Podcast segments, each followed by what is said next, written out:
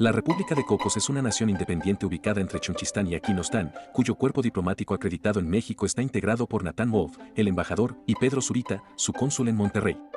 Juntos conversan semana a semana sobre las naciones del mundo aliadas a la República de Cocos, así como los temas de diplomacia que las unen o las llegan a separar. Los dejo en confianza con el H Cuerpo Diplomático.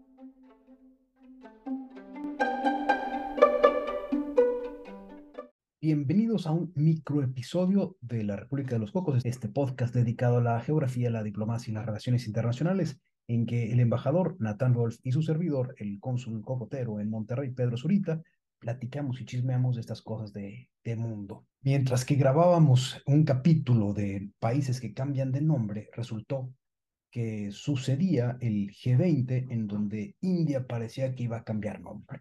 Así es que decidimos mejor dedicar un capítulo previo para hablar del G20 y explicarlo. Y como el embajador le sabe muy bien a estas cosas, primero quisiera que nos explicara qué es esto del G20, qué, tipo de foro o de bloque es, porque ya hemos hablado en otras ocasiones del CARICOM, ya hemos hablado de, la Alianza del Pacífico y de la APEC, pero del G20, ¿qué, ¿Qué organismo es? ¿Es un bloque? ¿Se toman decisiones? ¿Qué es, embajador?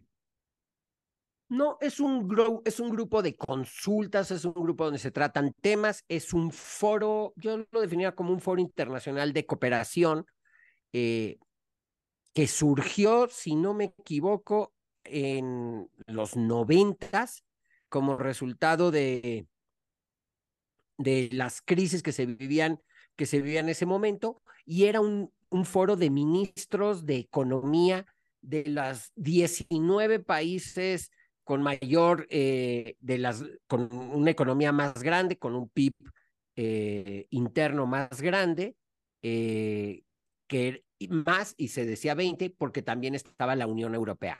O sea, si bien había países europeos en estos 19, como Alemania o Francia, de todos modos entraba la, la Unión Europea como, como ente y así se conformaban los primeros 20. Y como dije, en un principio eran eh, solo los ministros de Economía, pero recordarán que en el 2008 se vivía esta crisis global eh, bastante fuerte y decidieron subirle el nivel a líderes. Y ahí fue cuando cambió de ministros, de ministros de finanzas, de ministros de, de Hacienda a los, los líderes. Los miembros, digo nada más para que los tengan ahí del G20 por orden alfabético, son Argentina, Australia, Brasil, Canadá, China, Francia, Alemania, India, Indonesia, Italia, Japón, México, Rusia, Arabia Saudita, Sudáfrica, Corea del Sur, Turquía, Reino Unido, Estados Unidos y la Unión Europea. Cabe mencionar que normalmente participan más porque el país sede, el país anfitrión, decide invitar a otros países por otros, eh, por otros temas, países de su región que considera que sean importantes. En México, cuando se celebró en el 2012, se invitó, se escogieron países de diferentes regiones del mundo que no estaban eh, representadas y entonces también estuvo invitado eh, un país africano, había un país asiático, hay unos que ya se vuelven como usual suspects, invitados, invitados este, permanentes, pero que no dejan de ser invitados. Por ejemplo, Singapur ya van varias cumbres del G20 donde el primer ministro de, de Singapur, Lee Hsien Long, eh, participa de manera, de manera habitual. Y como resultado de esta última en Nueva Delhi, ya se invitó a la Unión Africana como miembro permanente del, G20. Entonces ya. ¿no? Si la Unión representa un cúmulo de países europeos que a lo mejor no tienen representatividad, representatividad más allá del Reino Unido, de Francia, este, pues ahora, o de, de, Italia, ahora la Unión Europea aparece, perdón, la Unión Africana aparece también dando representatividad a todas estas, no solamente mercados, sino origen de recursos tan importantes para los restantes miembros del, del G20. Aunque considero que si fuera nada más así de simple como lo plantea usted, cónsul, ¿por qué no está la OEA? ¿Por qué no está la ANSEA? ¿Por qué no están otros? Eh, no, claro, porque fue el, el, el, peso de China y de, especialmente de China, de meter ahí a sus super socios amigos eh, africanos, ¿no? Porque de dónde saca todo el, el recurso mineral. También en contra de su, en contra de su tesis, este, le diré que por primera vez, y ese será un tema a lo mejor analizar con expertos sinólogos, por primera vez Xi Jinping no fue a una cumbre del G20. Eh, lo cual también habla de estar pensando en un nuevo orden internacional y en una nueva conformación. Por lo tanto, su teoría de que fue por presión de China, lo dudo. Fíjate, es muy interesante lo que, lo que dices porque evidentemente hay un nuevo orden eh, en donde China se siente mucho más cómodo con esta nueva, con este nuevo foro que tiene, bueno, no, nuevo, pero eh, muy relanzado el, foro de los BRICS, en donde pues es su grupo, es el grupo de China, eh, de Rusia, de Brasil, de India, pero principalmente de China y se siente más cómodo ahí. Y el G20 como que le quieren restar importancia y dicen, eh, este que lo sigan dominando los, los occidentales, yo me quedo con mi, con mi grupo. Esa es la lectura de este pobre cónsul que a lo mejor lo dejan. No creo honestamente que sea por lo, el tema de los BRICS, pero sí por el tema de a lo mejor no estarle ya dando tanto eh, apoyo o avalando lo que hace el, el, el, G20. Claramente tampoco Putin fue, pero ahí es otro, o sea, es todo el tema de, de Ucrania y que si la Corte Internacional de la Corte Penal lo, lo está buscando y si puede ser arrestado o no puede ser arrestado. Este, de hecho, la, la próxima cumbre en el 2024 será en Brasil y Lula dijo ahí en la cumbre que Putin será más que bienvenido y que de él depende que nadie le toque ni un pelo. Bueno, Entonces, el de, el de Sudáfrica, eh, Ramaphosa, cuando fue la reunión de BRICS, diciéndole, Putin está invitado, pero mientras que Sudáfrica y Brasil pertenezcan o, o, o sean signatarios de, de esta Corte Internacional, pues, pues Putin estaría en peligro visitando, ¿no? Por más que el presidente diga una cosa. Yo nada más relato lo acontecido. Oye, yo te iba a preguntar, justamente ya, lo, ya lo, te anticipaste, si México había organizado una reunión de G20 y dices que fue en 2012. 2012 en Los Cabos. O sea, Los Cabos le ha tocado la de APEC y G20. Exacto. es que también cuando haces ese tipo de, de reuniones, digo, eso ya es cuestión de logística y de protocolo interno, este, necesitas, por ejemplo, un número determinado grande de hoteles, por ejemplo, de cinco estrellas, gran turismo para alojar a las, a las delegaciones. Pues cuando haces un evento internacional de esta magnitud, se reducen mucho las, las, las opciones, o sea, eh, donde, porque, por ejemplo, puedes encontrar lugares donde haya hoteles de cinco estrellas, pero no en la cantidad suficiente. Entonces, normalmente se convierte en que tienes que escoger entre Cancún, Los Cabos o la Ciudad de México. Eh, y, y, en el caso de la Ciudad de México se trata normalmente de evitar, porque pues, sí tienes los cuartos de hotel necesarios, pero también tienes un caos en torno a que lo hace mucho más, mucho más complicado, lo cual acaba siendo que estás hablando entre, normalmente entre Cancún y Los Cabos en ese de los cabos, yo me acuerdo que tuvieron que utilizar el aeropuerto de, de San Lucas. No solamente el aeropuerto de Los Cabos, que es el aeropuerto al que todos conocemos, sino el pequeño aeropuerto de San Lucas para hacer resguardo de las, de las aeronaves, porque ya no cabían en la plataforma de, de del aeropuerto grande. Y el aeropuerto... No, y de hecho algunas se fueron más lejos, ¿eh? O sea, algunos aviones oficiales se fueron más lejos. o, a, o a Loreto.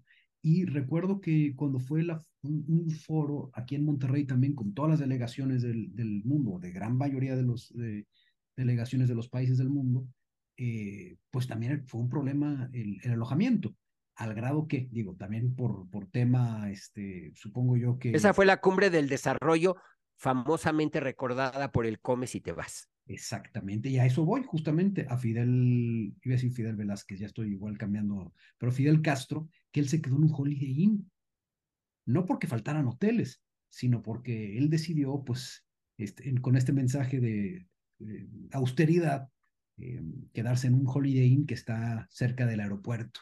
Y dijo, no, no, no, yo me quedo aquí en una habitación muy estándar, ni siquiera fue suite, se quedó ahí Fidel Castro, por cierto. Oye, eh, Dices que el G20 es, es también otro foro de consultas. ¿Esto significa que lo que se platique ahí es vinculante o no? O sea, ¿hay acuerdos que se, que se convierten ya en obligación para los miembros o simplemente son recomendaciones de por aquí deberíamos estar caminando, por aquí solucionamos las cosas o, o ya son compromisos?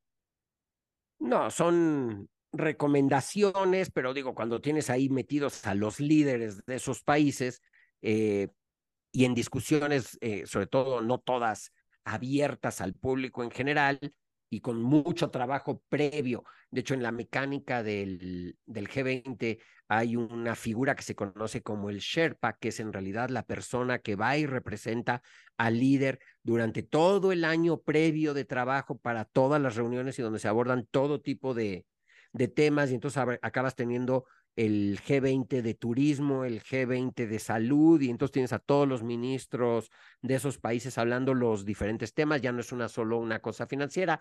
La verdad es que si bien no es vinculante como tal, se acaban siendo cosas que sí pesan mucho dentro de, de cada país.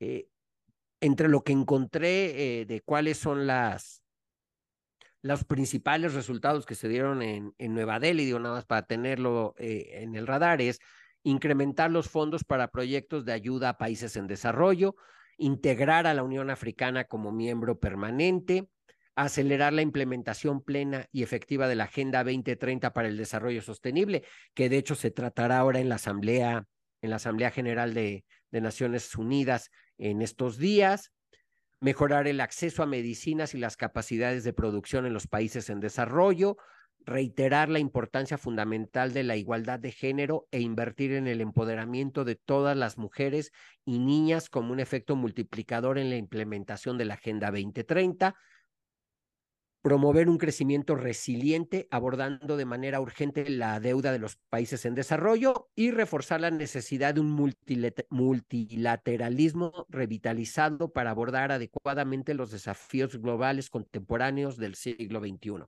Como verás, tampoco hay datos concretos, o sea, todos son eh, deseos de buena voluntad en la mayoría de los casos, pero o lo positivo es que ahí están en la mayoría de los casos eh, eh, presentes, ni siquiera representados, presentes los jefes de Estado y de, y o de gobierno para que lleguen los jefes de, Estado, países. Perdón, para que lleguen los, los jefes de Estado y de gobierno a sentarse ahí y, y firmar estas declaraciones, tú dices, hubo un trabajo previo. ¿Qué tan intenso es ese trabajo entre los Sherpas?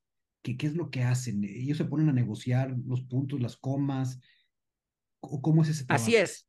Se empiezan a ver cuáles son los temas. Normalmente eh, por ejemplo, ahorita ya acabó el ciclo de la India presidiendo el G20 y empieza el ciclo de Brasil, que será anfitrión de la siguiente cumbre, y entonces ahora le tocará a Brasil definir una agenda, proponer una agenda de los principales temas que considera importante a tratar y de impulsar, pues también ahí empiezan los intereses nacionales, en el caso de, en este caso Brasil, de poder impulsar eh, para los trabajos de, de aquí a la próxima cumbre, que será pues hacia finales del 2024 en, en Brasil. No es llegar y sentarse y ponernos a platicar y, oye, ¿cómo ves? ¿Le metemos a esto? Sí, no. Sino es que ya lo platicaron desde antes, ya llegan con el documento, que estamos listos para, para firmar y nada más echarle el gancho y platicar a lo mejor tras bambalinas de algunas otras cosas, supongo. Pero, pero sí es cierto, o sea, eso es cierto en cuanto a la declaración como tal, pero también es cierto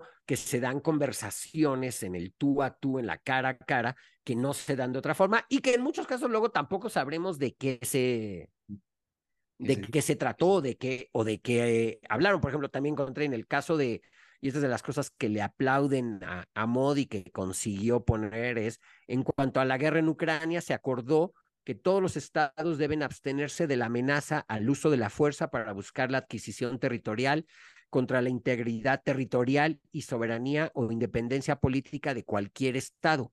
El uso a la amenaza del uso de las armas nucleares son inadmisibles. Eh, también pues no estaba Putin presente, digo, sí había, creo que estaba Lavrov, que es el ministro de Relaciones Exteriores de Rusia presente, pero no estaba, no estaba Putin. También eso limita un poco las claro, conversaciones privadas Exacto, las conversaciones privadas, porque aunque quien vaya tenga nivel de ministro, no es lo mismo que un jefe de Estado. Eso te iba a preguntar justamente. Eh, pues en ocasiones no van, no va el líder, de, el jefe de Estado, en este caso, pues no fue el de China, no fue el de Rusia, no fue el de México. ¿A qué, se limita? Por ejemplo, en el caso específico de México, ¿qué limita que enviemos a un secretario de Estado en lugar de, de, un presidente? Porque tienes acceso a las, a las reuniones, a las plenarias y, completa.